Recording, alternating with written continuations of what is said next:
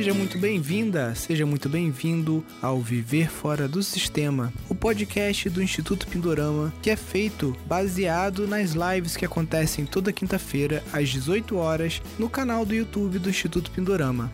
Neste podcast eu estarei sempre entrevistando, tirando dúvidas ou conversando com alunos do nosso curso de gestão de empreendimentos sustentáveis, também conhecido como o programa Viver Fora do Sistema. Então, sem mais delongas, vamos ao nosso podcast de hoje.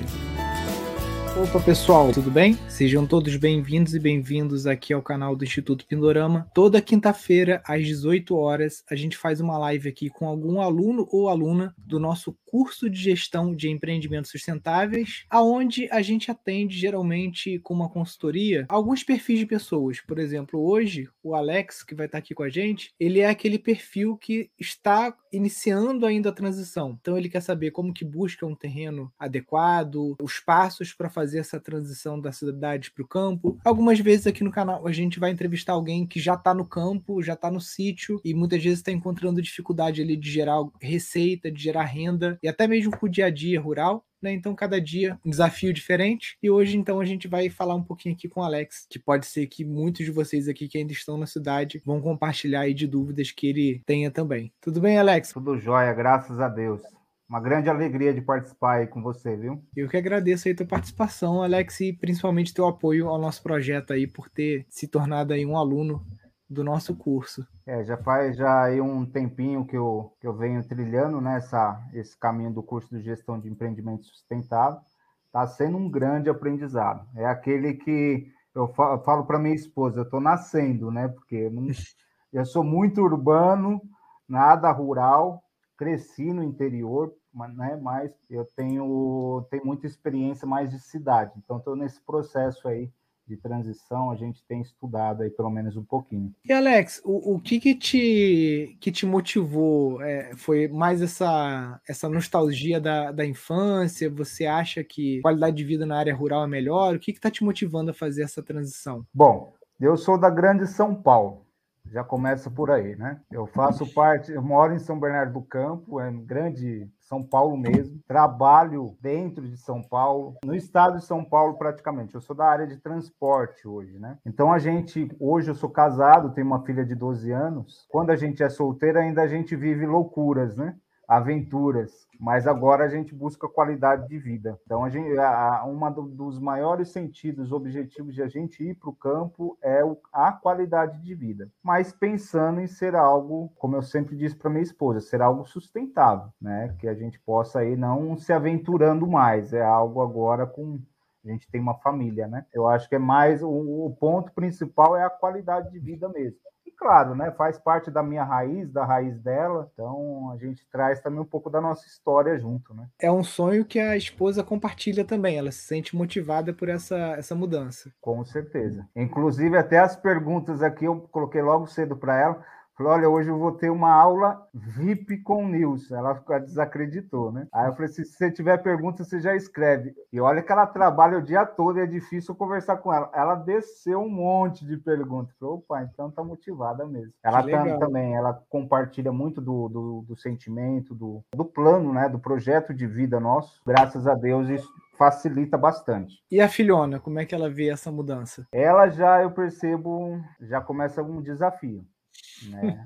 Ela é um desafio. É porque ela 12 anos, né? Tem 12 anos, vive, vive, na cidade, muito apegada com, com os familiares, né? E ela fala, às vezes a gente, ela vê a gente compartilhando, a gente faz questão de compartilhar próximo dela para também ir preparando, né? E ela, às vezes, ela fica meio receosa. Mas com 12, aí a gente faz um, umas contas. Daqui a pouco tá com 18, tá com 20, vai caminhar, né? Sim. A gente faz os filhos para o mundo. Então, daqui a pouco caminha e ela vai trilhar. Enquanto isso, caminha junto com a gente. Mas é um desafio é um desafio, a gente percebe isso também. É um dos pontos que a gente precisa estar tá trabalhando mais com ela. Né? É, até na escolha do terreno, né? Como você falou, porque se ela já está aí no ensino médio e tudo, daqui a pouco pré-vestibular, né? E isso já limita um pouco mais a, a, a, distância que vocês podem estar de um grande centro, né? Então já começa a direcionar um pouco a busca de vocês, né? Do, do terreno, ou às vezes de, num primeiro passo, não ser uma compra, né? Mas ser um aluguel né? Até porque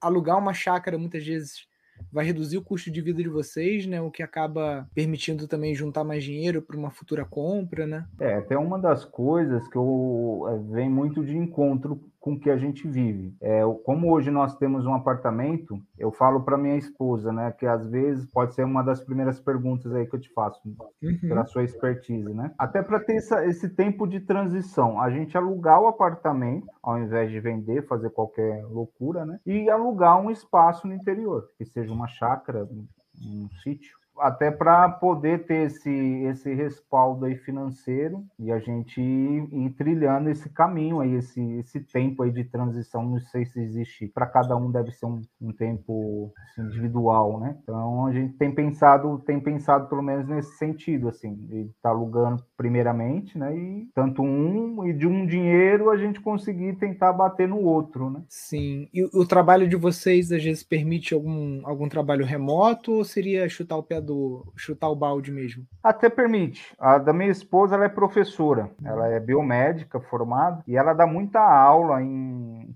pós-graduações, em graduação, e ela tem feito muito isso online. Então, uhum. isso tem permitido bastante. A minha área, eu sou formado em, em administração com ênfase em recursos humanos. Porém, hoje eu estou na área de transporte. Né? Até eu peguei esse desafio, estou empreendendo, né? É recente, estou esse ano aí, faz uns três meses que eu estou na área de transporte. Inclusive, até uma coisa que eu estou procurando sentir, né? Eu acredito que dá até para trazer essa parte, como é o transporte mais de carga, né? De fretes, então acho que dá para ir para o interior inclusive trazer de interior para Grande São Paulo e fazer essa, esse translado aí, né? Ah, legal. Ô, Alex, então se quiser ir já mandando as perguntas, né, respondendo a primeira, eu acho sempre que para quem é muito urbano, vale mais a pena fazer o test drive primeiro. Né, ao invés, como você falou, de vender um apartamento, já sair comprando sítio, o test drive, né, alugar é sempre bom, né? Lógico, existem oportunidades na vida, né? Às vezes, pelo menos aqui no Rio de Janeiro, a, os imóveis estão com muito pouca liquidez. Tem muita gente que quer se mudar para o campo, que está com um imóvel, apartamento na capital mesmo, no Rio, tentando há dois, três anos vender e não consegue vender, né? Então, às vezes, surge uma oferta boa, né? Você tem que estar tá aberto também a essa possibilidade, né? Mesmo que seja para fazer uma coisa no meio do caminho, né? Às vezes, ah, ficou um tempo na chácara, descobriu que não é a chácara, mas também não quer ficar numa cidade grande, né? Às vezes quer mudar para uma, sei lá, eu conheço pouco o interior de São Paulo, mas uma Joaquim Egídio da vida, né? Que é uma área mais rural ali de Campinas, Sim. uma coisa assim no meio do caminho, né? Que não é nem tanto, você não está tão longe da malha viária, né? Que é importante para você. Sua esposa também não fica longe do, dos centros onde ela pode precisar também de dar alguma aula presencial, né? Enfim, eu acho que primeiro passo você já estão certo, que é fazer esse teste, né? Não mergulhando de cabeça para fazer uma mudança muito brusca. É, até inclusive até o a gente procura também é, buscar esses pontos estratégicos mesmo, né? Como a gente tem um pezinho também, a gente é paulista, tanto eu quanto ela, mas só que a gente tem, tanto eu quanto ela tem sangue mineiro, então a gente está bus tentando buscar as raízes fazer Sim. sentido também. Eu acho que é uma das coisas que eu sempre falo para ela. Precisa fazer sentido local também, né? E aí a gente está buscando nessa divisa, pelo menos sair uma quilometragem aí de pelo menos uns 150 quilômetros. A gente, o pai dela, os pais dela já tiveram sítio, tudo, né? Inclusive foi um dos pontos que ela traz isso na história dela, que elas não tinham experiência. Houve o falecimento de, de, dele, teve que vender. E aí a gente está tentando buscar nesse pelo menos onde que inclusive ele teve, até tendo esse sentido aí, e está próximo. Está próximo a, a, grande São Paulo mesmo, a capital, né? Porque tanto a minha família quanto a família dela faz, mora aqui, né? Qual região que é ali? Próximo a Itamonte, não? A região é Itapeva. Próxima a Extrema, Extrema. Extrema é a primeira cidade, né? Depois de São Paulo, Minas. Né? Uhum. Aí vai para aquela, aquela região ali. A cidade mesmo específica que a gente tem olhado é Itapeva. Porém, a gente já está pesquisando também outras que fiquem fique próximos. Né? E o, o sítio gente... do pai dela era onde? Era em Itapeva mesmo. Ele ficou os últimos anos da vida dele aí, ele ficou lá. E foi, ela sempre fala que foi um sonho realizado que ele pôde presenciar, né? Só que hoje ela se arrepende. Infelizmente, a gente não tinha aí a, a experiência, né, para estar tá, tá administrando, né? É, porque não, não é fácil. Não, é perto de Camanducaia, tá? Isso, justamente, justamente. Camanducaia, uhum. é Munhoz, tem Pinhalzinho, né, que é Bragança Paulista. Uhum, bueno Brandão, é, Bragança, lá. Até nessa questão do, dos próprios alunos, é uma, uma coisa que eu precisava depois me atualizar é, Nilson, referente a, a, sementes aí, né? Sim. Pessoal, até para que a gente pudesse também ter essa experiência, né? Então... É, Bueno Brandão, o pessoal estava bem adiantado, apesar deles não serem uma, uma estação semente, é uma ecovila. A gente teve até live já com eles aqui, mais de uma. Legal. Em Minas, fica um pouquinho longe, né, de você, porque São Paulo a gente tem estação semente na capital mesmo, que é a Vivenda dos Papiros, que é próximo ali a Marginal Pinheiro, se não me engano. Tem também Itanhaém Belém, né, que é litoral norte. Tá pertinho e, de São Bernardo. Aqui. Em Minas a gente vai ter aqui Juiz de Fora, vai ter Araxá, vai ter lá em Conceição de Mato Dentro. Você tá usando o, o Telegram, os grupos lá regionais que a gente tem? Então, confesso que eu tava, inclusive foi uma, uma grande oportunidade hoje, porque eu tava meio, meio distante, já tava perdendo um pouco o foco, tava são Paulo, você sabe como é, né? É Sim. aquela loucura de trabalho. E hoje, logo de manhã, saindo para trabalhar, ainda pensei, conversei com um compadre meu, né? Que a gente, os familiares, uns parentes têm uns terrenos aqui próximos. E aí eu falei, puxa, vamos ver se a gente faz alguma coisa, né? Tentar fazer uma horta, alguma coisa, tentar começar a criar essa mentalidade. Então eu estou um pouco distante. Comecei, inclusive, ativei hoje por providência. Aí, conversando com ele, surgiu, bateu lá, estava disponível. Eu falei, puxa, é, sou eu, né? Na hora respondi. Então, eu tô um pouquinho, eu preciso me conectar mais. Preciso me conectar mais com o pessoal, com os grupos. Legal. Inclusive, eu só participo do, do Fora de Sistema, né? Por geral, né? É, só uhum. nesse grupo. Aí depois Não, eu preciso, preciso, das dicas aí para estar tá participando dos outros também, para estar tá trocando ideia. É, pegar o grupo de São Paulo tem bastante gente, você já começa a achar onde tem a horta pronta para você ir lá, já trocar uma ideia e, e, aí se anima. Tem muito, muito aluno por aí por perto. Ah, com certeza, com certeza. E aí eu, assim, como, eu começo nas perguntas, né? Como a gente tem buscado, pelo menos na a ideia, né? No projeto é buscar um terreno entre mil metros quadrados a, uhum. a cinco mil metros quadrados. Eu já até falo para minha esposa, mil metros já para mim eu acho que já é muito já, né? Para quem não tem experiência, eu vi meu avô fazer horta, mas nunca fui lá e coloquei a mão na enxada, né? Então de ter é, assim, o que, que pode? A gente pensou, a gente pensa muito na questão da hortaliça mesmo, né? Na parte da, uhum. da daquilo que, que é ali do, do, do alimento diário que a gente tem primeiro ser sustentável, primeiro ser para consumo e, de, uhum. e, principalmente também para comercializar. Então, uhum. que, assim, qual que seria a sua a sua dica? Se é, acredito até que seja possível, mas qual que seria a sua dica para a gente iniciar é, até numa dimensão, já pensando num âmbito de comercialização, como a gente poderia fazer isso? Então, naquele sistema de horta mandala, em que você tem no centro ou criação de peixe ou galinheiro, que é uma coisa que fortalece também do ponto de vista econômico, né? A dimensão mínima que eles recomendam para você tirar uma renda aí de aproximadamente 8 mil reais por mês são 5 mil metros, tá? Menos do que isso Consegue, consegue, mas aí você já vai ter que agregar muito valor ao produto. Por exemplo, tem uma senhora aqui na região que ela tem um quintal bem menor do que isso, ela se especializou em pimentas, então ela vende as mudas no vasinho, ela vende os molhos, ela vende as sementes, Mercado Livre e tudo mais. Então, você precisa ter mais jogo de cintura né, numa, numa terra menor uma terra maior você já acaba ganhando na, na quantidade, na diversidade que você pode cultivar. Né? Quanto mais vocês forem para dentro de Minas, mais barato a terra vai ficar, né? Então, vocês estão pensando, às vezes, eu, eu acho que ainda com a cabeça de São Paulo, talvez, porque dependendo da região, você compra terra muito barato, sabe? Então, você já vai se deparar com ofertas de 8 hectares, 10 hectares, e aí esses mil metros já vão parecer pinto perto disso, né? Então, é, é pensar nisso também, né? Se surge uma oportunidade de uma terra maior, se vocês estão abertos a isso, né? Estão abertos a andar mais meia hora de carro, porque é isso, a gente saiu um pouquinho do, talvez, da região mais badalada ali de, de, de Itapeva, foi para o município próximo, o distrito próximo, você já multiplica a tua área por 10 pelo mesmo dinheiro, entendeu? É que é até uma das preocupações nossas ali, como é, tá bem divisa, né? Aquela área ali, ela está se tornando industrial, na verdade extrema, principalmente, então já está ficando algo bem industrial. E aí é uma boa dica, né? Eu vou, já até anotei, estou olhando para o lado aqui que eu estou anotando tudo, de estar tá na oportunidade de ir mais para dentro, né? Porque é aquela história, às vezes você anda pouco mais para dentro, às vezes meia hora, alguma coisa assim, você já sai desse buchicho todo, né? Você ainda está numa região economicamente forte, mas é, é, impressionante. Eu já vi casos, principalmente na Bahia, de 20, 30 minutos a mais de carro. Você, um amigo meu, comprou 50 hectares na época por 25 mil reais, 500 reais o hectare, só porque o acesso era um pouco pior, estrada de chão, né? Aquela, aquela história toda. Nilson, até uma das coisas que eu aprendi, inclusive até nas aulas, né? Você falando muito na dimensão do não ser especialista, mas ser generalista, né? É, não sei se nessa, nesse contexto que nem, por exemplo, até minha esposa, numa das perguntas que ela fez para mim hoje, foi a questão de a gente, ah, vamos começar com alho, vamos começar a plantar alho. Não sei se seria um cultivo sim, tão simples, né? Até nessa fase de transição mesmo. Sim. Se,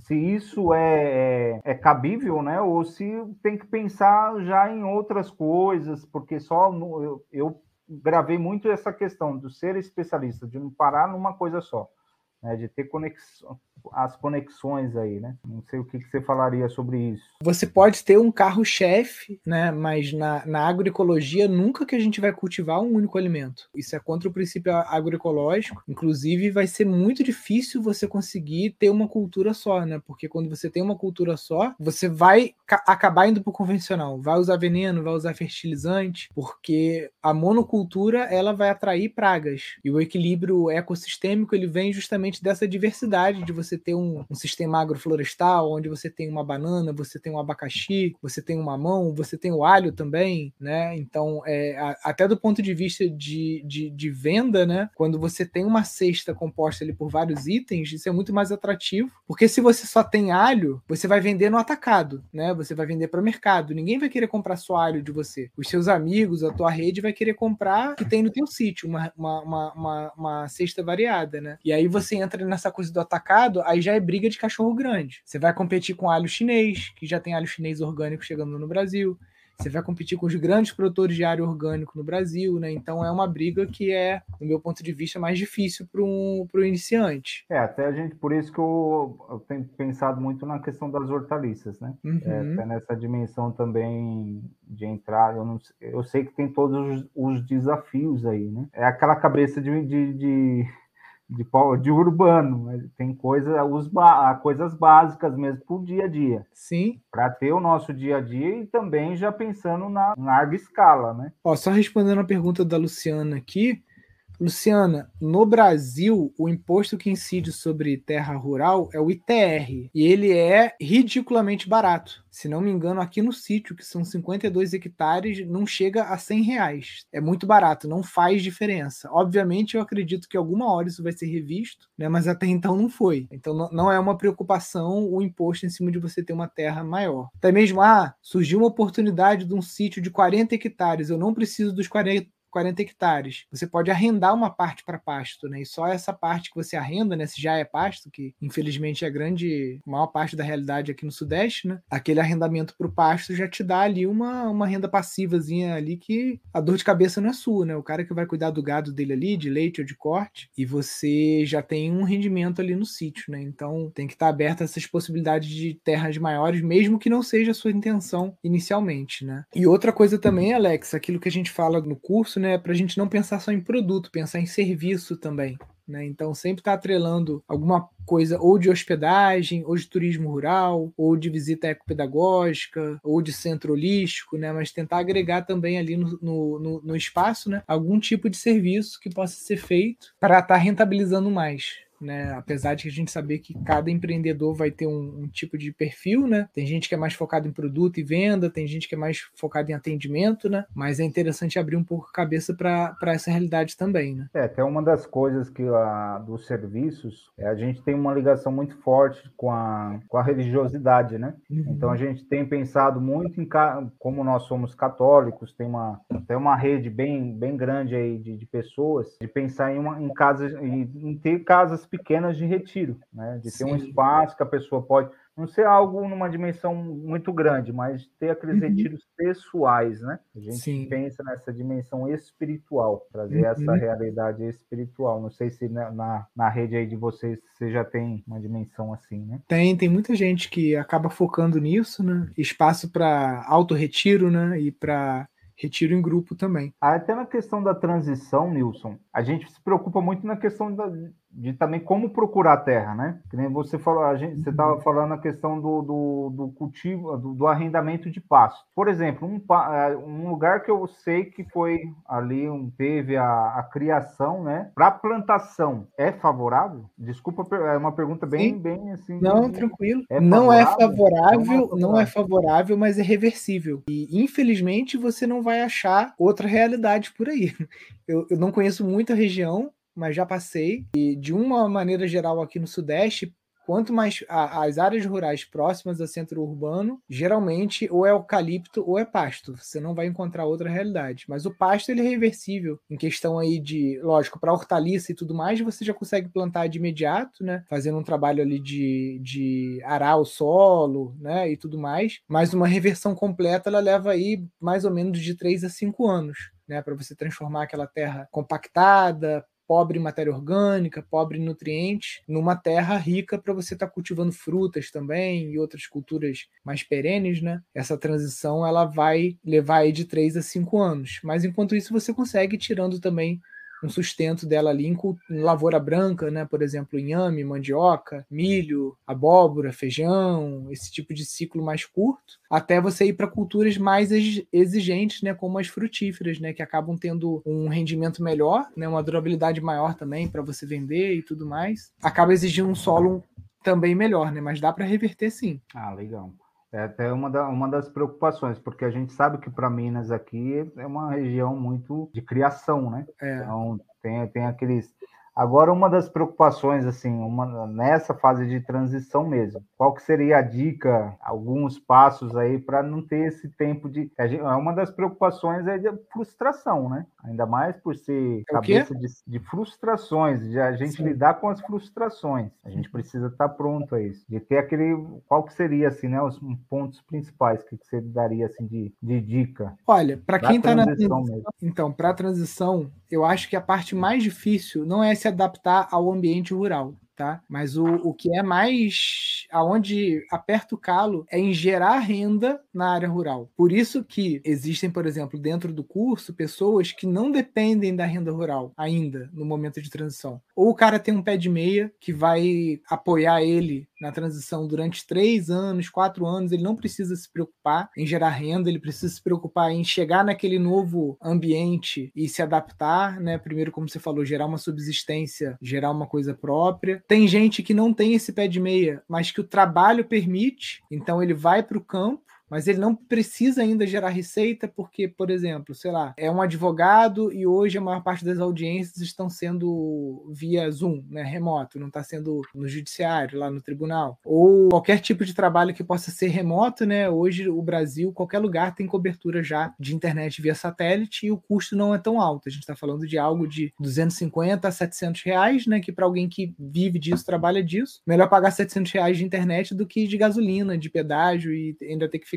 se deslocando, né? Então acho que o primeiro ponto é esse, tipo assim, é não, não gerar uma expectativa de que vocês vão gerar uma receita significativa no primeiro ano no campo. E, e isso é um grande ponto de, de frustração. Então, está, é. está preparado para essa transição financeira também, né? De ter ou um colchão, ou como você falou, por exemplo, ah, meu apartamento é numa área nobre, eu consigo alugar ele por 4 mil reais, 5 mil reais, sei lá, tô dando um exemplo. E eu alugo o sítio por dois. Então eu tenho 3 mil para viver ali na área rural. Ou, não, Nilson, o apartamento vai ser quase que o preço do aluguel. Só que, ah, minha esposa ainda dá aula, eu faço meus carretos aí e minhas coisas, dá pra gente não ter a receita do campo ainda, chegar lá com calma, né? Eu acho que é uma é um caminho mais realista, né, do que achar que já vai chegar, já vai plantar face, já vai conseguir vender todo o alface. Esse é o ponto que eu vejo de frustração inicial. Quanto à comercialização, já aproveitando nesse, nesse ponto, por exemplo, da, das hortaliças ali, alface que seja, qual que seria, pensando em business mesmo, né, em, em larga escala aí, quais seriam os primeiros passos para a gente pensar numa dimensão de comercializar? É,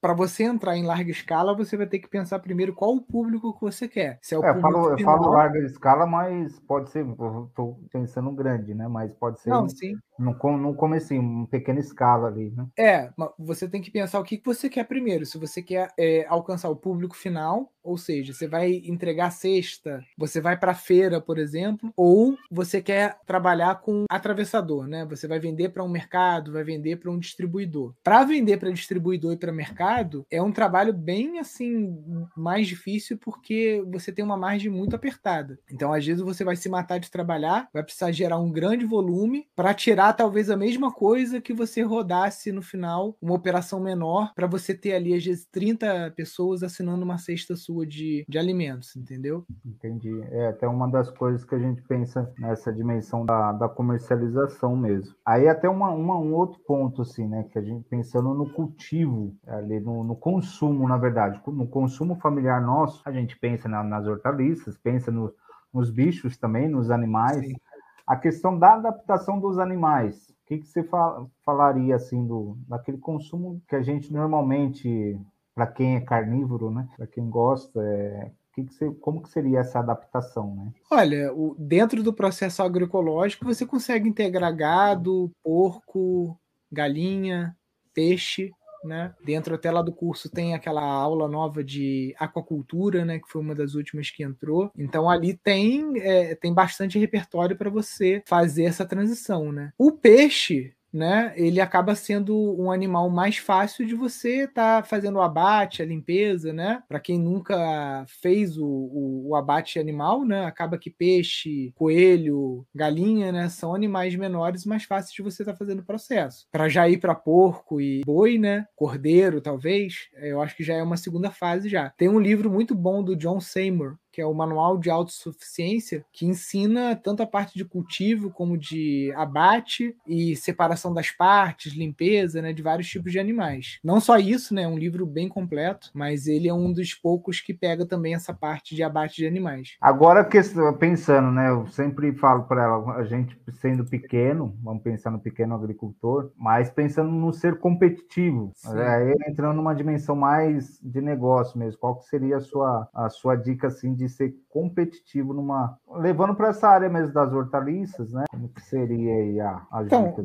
Na, na, verdade, na verdade, não é nem questão de, de competitividade, é questão de ter um diferencial. Né? Então, e hoje em dia, se você tem um alimento orgânico, ele já é o diferencial, né? Porque qual é o convencional? O alimento com veneno. Então, se você tem uma comida limpa, né, uma comida de verdade, que foi cultivada ali dentro dos princípios agroecológicos, né, você já está fazendo, você já tem uma grande vantagem é, competitiva. Né? É fazer o feijão com arroz da agroecologia e comunicar isso, né? A, a, internet é a ferramenta hoje. Então, você manter um perfil no Instagram ativo, conseguir atender seus clientes pelo WhatsApp, né? Isso são grandes diferenciais, né? Agora, em questão de mentalidade, Nilson criando uhum. assim a gente que está nessa fase de transição eu sempre penso nisso quando eu comecei a fazer as aulas eu logo comecei a trazer algumas realidades para mesmo dentro de apartamento para ah, a gente precisa saber separar os lixos aqui fazer uma compost, tentar fazer uma compostagem, alguma coisa nesse sentido. Mas qual que seria a sua dica em questão de mudança de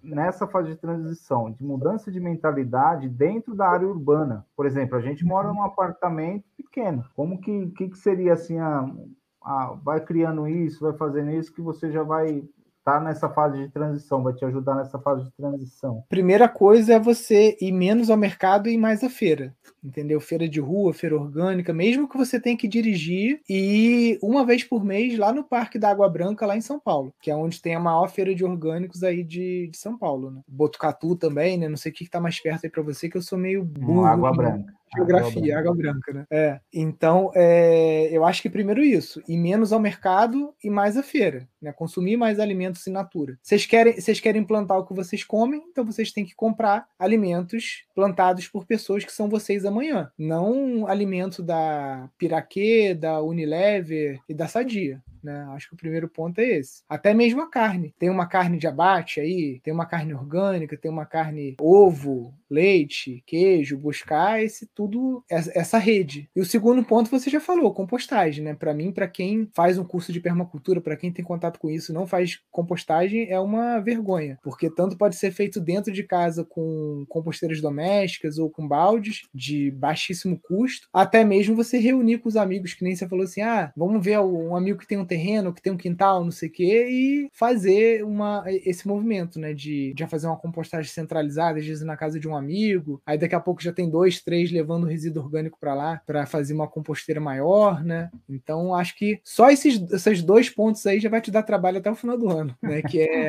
evitar mais o, a comida industrializada, né? Comer mais comida de feira mesmo, comida de agricultura, comida de verdade e dar o destino correto desse resíduo, né? É, até uma das coisas, quando eu comecei, quando eu fiz essa aula, né, que eu acho que chegou, não sei se foi na aula, se foi num dos vídeos que eu cheguei a ver, falando dessas mentalidades, né? Até falei para minha esposa, quando a gente for pintar o apartamento, vamos ver se a gente usa tinta, uma, tinta favorável, né? Que possa sair desse do, do que está comum aí. Né? É, Mas a gente é... acabou de fazer reforma de uma casa de alvenaria aqui e só usamos tinta de terra. Primeiro, porque o orçamento da tinta comum, que eu peguei só por curiosidade, tinha ficado em mais de 6 mil reais. Eu falei assim, aqui que eu vou pagar 6 mil reais para souvenir. E aí eu a gente fez com tinta de terra, só comprando cola branca mesmo, né? Como fixador. Não usamos gastamos nem acho que 500 reais. Até você falou agora de alvenaria, foi uma das perguntas que minha esposa fez. Eu, tenho que seguir a lista dela, senão ela vai ficar brava comigo se eu não fizer todas as perguntas. Alvenaria, que nem a gente pensa num terreno, eu não sei, tem algumas coisas que eu acho que a gente precisa pensar muito em questão de construção. Ah, tem um terreninho ali, tem uma casinha simples, por exemplo, de alvenaria, enfim. Pensando nessa casa, é possível a gente adaptar essa dimensão de bioconstrução? Como que seria isso? Dá para adaptar não só fazendo as extensões da casa, né, os puxadinhos já com bioconstrução, como a própria edificação, da, dá para substituir telhado, botar teto verde, fazer captação de água de chuva, reuso de água, biogás, tudo dá para você adaptar numa casa já construída. É que é uma das coisas é que eu, eu, vejo também como a gente tem analisado muito essa dimensão de pegar um terreno, terreno mesmo, ou uhum. pegar algum terreno que tenha construção, né? Sim. Eu acho que tem o seu, vai, vai ter os seus desafios aí também. Só o terreno você vai ter ali para o desafio de construir, de fazer do seu jeito. Eu não sei assim, a princípio a gente fica um pouco perdido nessa dimensão, se a gente pega algo para construir ou se pega algo ainda já construído, né? Já com a casa lá, porque a gente tem essa mentalidade de fazer algo na bioconstrução, tudo sendo favorável, né? É, na verdade, eu acho que esse não vai ser fator de escolha do terreno, tá? Assim, ah, só vou, só vou comprar um terreno que não tenha nada ou só vou comprar um terreno que já tem uma casa. Vai aparecer uma situação em que às vezes o é o terreno ideal, mas tem uma casa horrorosa de, de alvenaria, daquelas bem tosca. E é isso, por exemplo, o Haroldo lá de Itanhaém, que é a Estação Semente, ele comprou um sítio e tinha uma casa horrorosa de bloco de concreto. Ele desmanchou o telhado, fez o telhado de bambu, entendeu? E não, não demoliu um, um, centímetro da casa. Ele deu o jeito dele lá e conseguiu adaptar e transformar aquela casa num espaço estético, bonito, agradável, entendeu? Então não pode ser tipo, ah, pô, é, é o lugar perfeito, mas tem essa casa feia, não vou cobrar por causa da casa ou vou ter que demolir. Não. Você vai ver quando você começa a ver terra, cara, você vai ficar doido, né? Porque cada uma tem uma particularidade, né? O, o que é critério de escolha é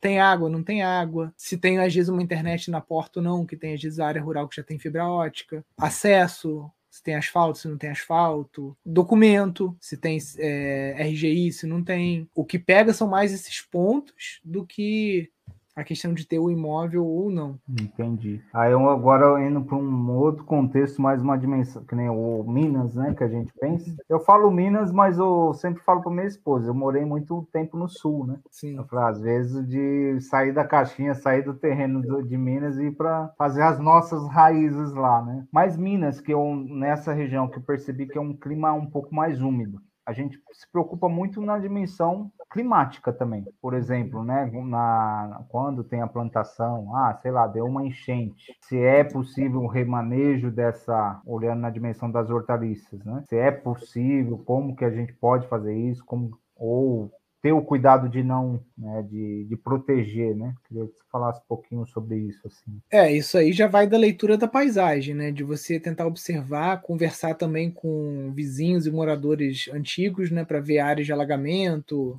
talvez, né? Mas uma lavoura onde dá enchente, dificilmente você vai salvar, vai ser perda total. Então tem que buscar as áreas adequadas para cultivo, fazer drenagem, né? Tem que observar, né, se é uma terra própria para fazer o cultivo que vocês pretendem, né? É questão do, do perceber mesmo, né?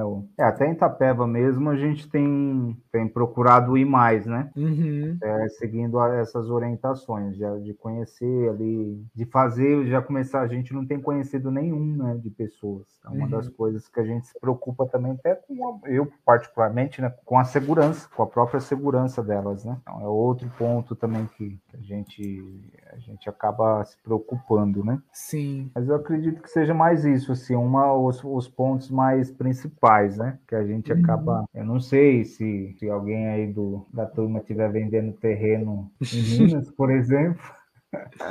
Lá no mas grupo é um... rolando até Ecovila, mas eu acho que era Espírito Santo, se não me engano. Tinha um rapaz lá que estava vendendo lotes e tal. A Ecovila, Nilson, foi uma das coisas que, inclusive, você, é, o Pindorama, logo que eu comecei a seguir, foi uma uhum. das coisas que me chamou muito a atenção. E eu compartilhei, inclusive, até alguns posts, né? Eu sei que tem, pelo que eu entendi, é Ecovilas é você reúne uma, um pessoal, pode ser conhecido ou você pode vender para qualquer um. Como que seria isso? As duas coisas podem acontecer, tá? Tem desde amigos antigos que às vezes na, na aposentadoria ou no momento de transição compram uma terra junto, né? O que facilita, né? Porque mais mão de obra, mais gente para investir e, e não fica tão caro para todo mundo, né? Como também existem modelos em que são pessoas é, desconhecidas, mas que têm alguma, algo em comum, né? Por exemplo, a Ecovila Clareando, que é lá em Piracaia, o Hiroshi, ele determinou que naquela ecovila só poderiam ter casas de bioconstrução. Então, lá são lotes desmembrados na prefeitura, tem um código de obras interno, né? Então, são pessoas que estão preocupadas em ter uma casa ecológica, ter mais contato com a natureza e tudo mais mais, né? Tem ecovilas que são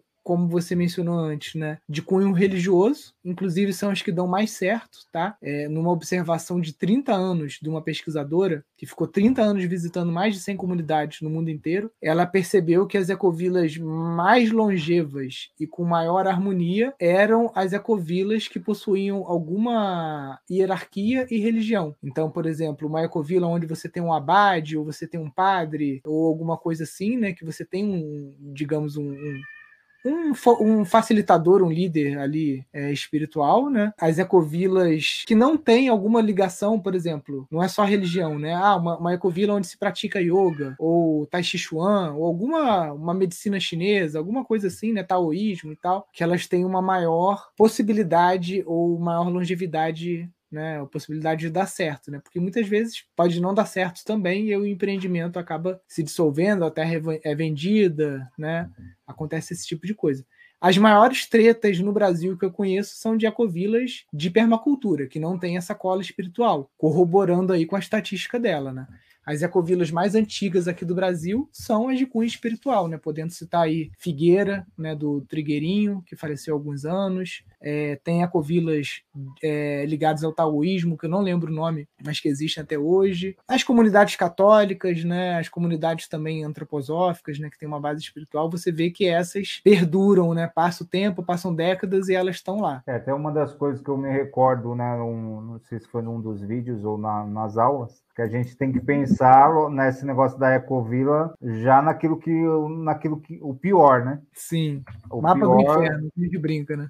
O mapa do inferno, exatamente essa palavra. É um dos pontos, assim, uma, uma das coisas que, inclusive, até nos atrai, assim, mas a gente não, não tem pensado tanto, né? É, você tocou num ponto também, né, que às vezes, para alguém que está na, na, na, transição, ao invés de você começar num sítio do zero, é mais fácil você entrar em algo que já esteja funcionando, tá? Então, por exemplo, uma ecovila. E eu visitaria também esses espaços. Eu, eu não sei aí na região, né, tirando essa de Bueno Brandão, que é até de alunos, eu não sei se tem, mas dá para dar uma pesquisada. Tem aquele, tem um site de ecovilas, o Ecovilas Brasil, tem vários espaços que você consegue estar tá pesquisando, né? Da Igreja Católica eu não conheço. Aqui no Brasil a gente tem mais ecovilas protestantes, né, tanto da linha mais ortodoxa quanto da linha renovada, né, que eles chamam, não sei. Mas tem mais ecovilas protestantes. Essa, essa é interessante essa de Bueno Brandão também, que como está bem próximo ali a região, né? Sim. Essa, ela tem um cunho, um cunho religioso ou tem é... Não, é, é, mais um cunho de permacultura mesmo, né? Embora um dos casais lá eles tenham uma linha de Kundalini Yoga, né? Que é uma linha lá da, da yoga, de uma yoga mais devocional, de músicas e kirtan, né? Tem no Brasil também é, as maiores ecovilas né, dessa linha são as Hare Krishna, né? Você tem Nova Gokula, que é em Pindamonhangaba, e a de Paraty, eu esqueci o nome, tem um em Paraty também, que é do Hare Krishna. É, as ecovilas é uma, uma das. Eu vou até eu já anotei essa aqui de Bueno Brandão para estar tá visitando. Mas ali, a, a, para a gente ver com que é, é sementes, né? Estações sementes. Estação Sementes. Pelo que eu vi aqui, você já, já falou a questão do. Até tô, deixa eu só retomar. Até para a gente ver o que quem tem de aluno aí perto de Itapeva, peraí. Até mesmo aqui próximo, ah, pensando no próximo ao, a São Paulo também, né? Tem aqui, ó, perto de Extrema, Sítio Casa Rosa, Sítio Mira. Qual que é o link, Nilson? Rede.pindorama .org.br, aí você clica em terras e sítios. Aí você consegue ver os colegas que estão próximos aí à área. Mas respondendo a Eliana, Bahia tem sim, tá? Estação Semente. Só que é naquela área ali, já próximo a Brasília, praticamente, tá? Tem um documentário aqui no YouTube, que é o Ecovilas Brasil, que até foi um aluno nosso que fez, o Rafael. Depois acabou virando livro também, tem um livro. E não Pindorama. E como de... seria para a gente ter, ter a experiência com o mestre Nilson? Eso me...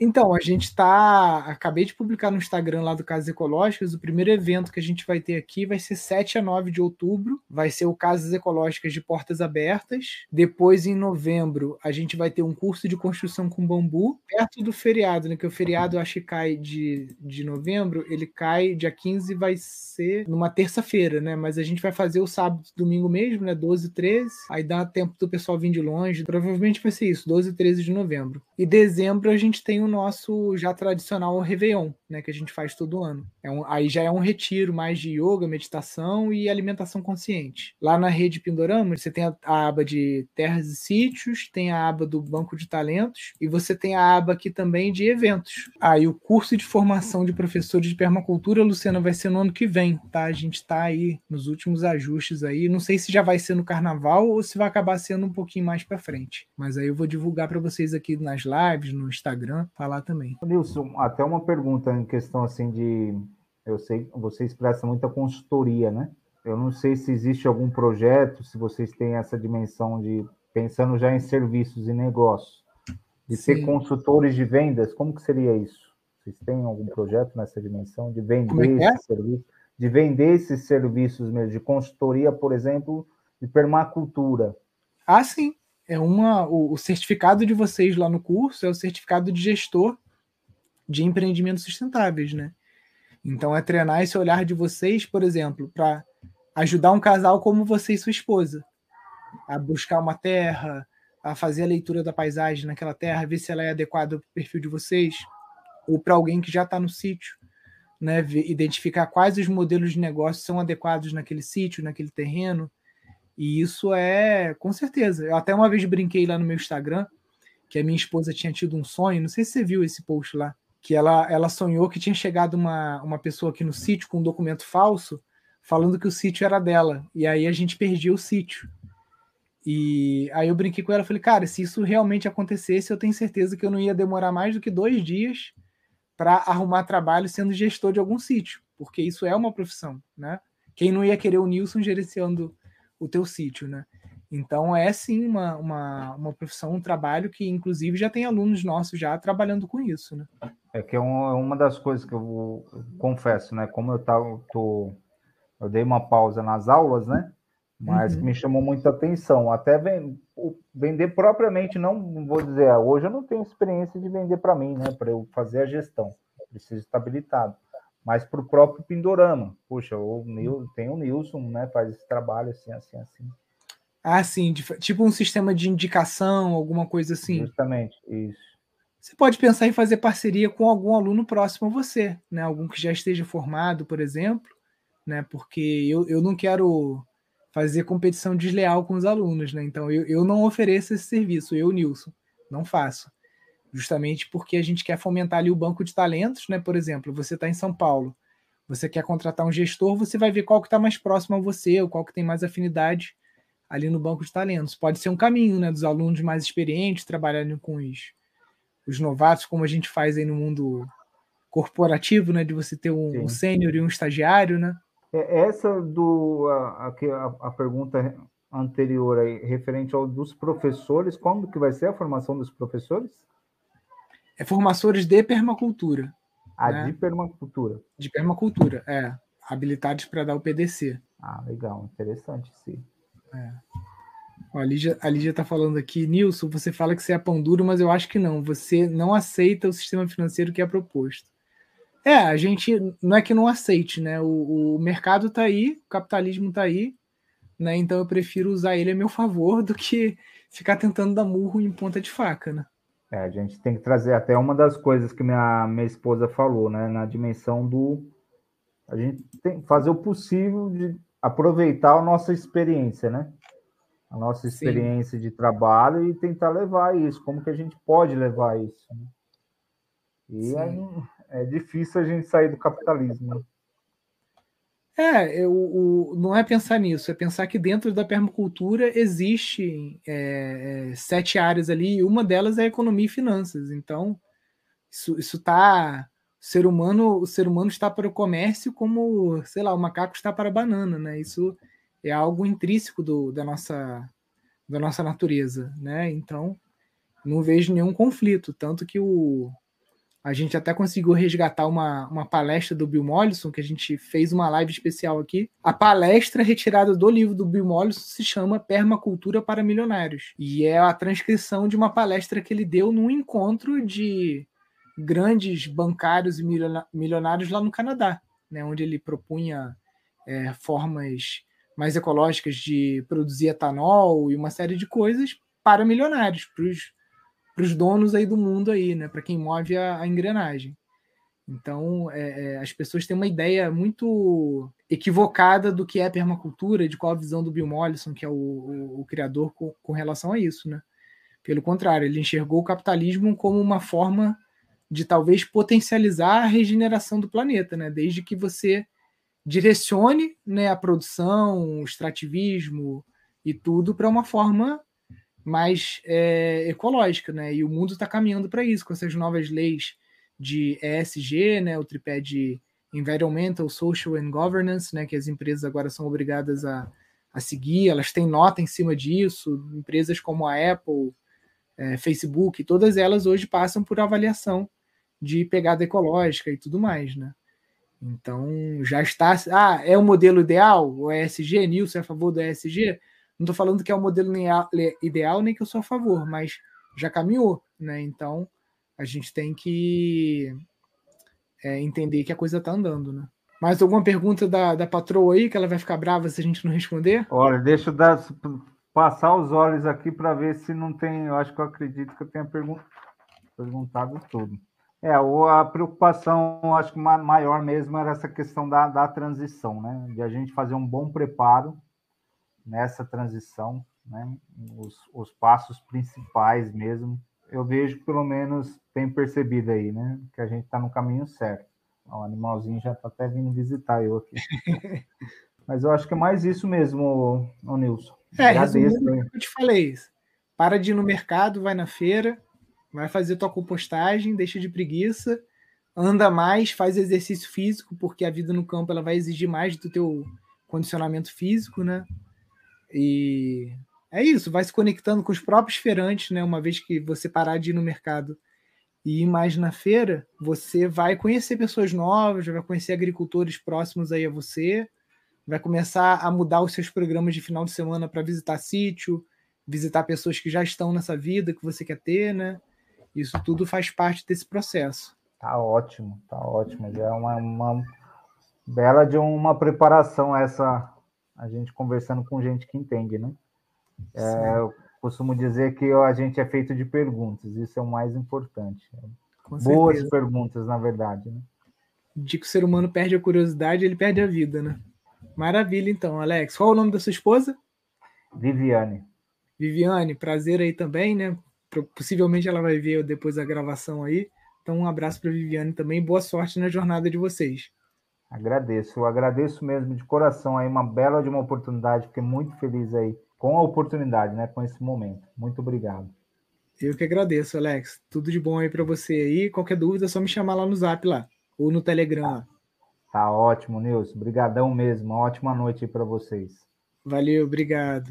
Ó, vou responder uma última pergunta aqui da Terezinha, né? Que é como fazer a transição da cidade para o campo sem uma economia, né? Tem vários possíveis caminhos para isso, tá, Terezinha? A, a, o primeiro caminho a gente acabou de comentar aqui, né? Que você se capacitar com algum tipo de habilidade que tem demanda no campo, por exemplo, a gestão de sítios, construção, é, até mesmo o trabalho em agroindústrias, né? Por exemplo, fazendo geleias, processando alimentos é um caminho, né? Você ser uma trabalhadora rural. O outro é participar das redes, né? Então a rede, rede de permacultura do Pindorama, onde você tem vários sítios que você pode rodar, outros sites como o WordPackers também que permite você fazer trabalho voluntário ou fazer estágio em sítios, né? Então acho que já é, já são aí dois caminhos possíveis para você considerar. Show de bola, a Luciana fazendo aqui o, a contribuição dela aqui e a Tamara também. Obrigado aí a todos, gente. Muito, muito bom estar sempre com vocês aqui. Bom final de semana para vocês e quinta-feira a gente está de volta aqui em mais uma live aqui com alunos e alunas do nosso curso de gestão de empreendimentos sustentáveis. Show, pessoal. Fiquem com Deus. Um grande abraço.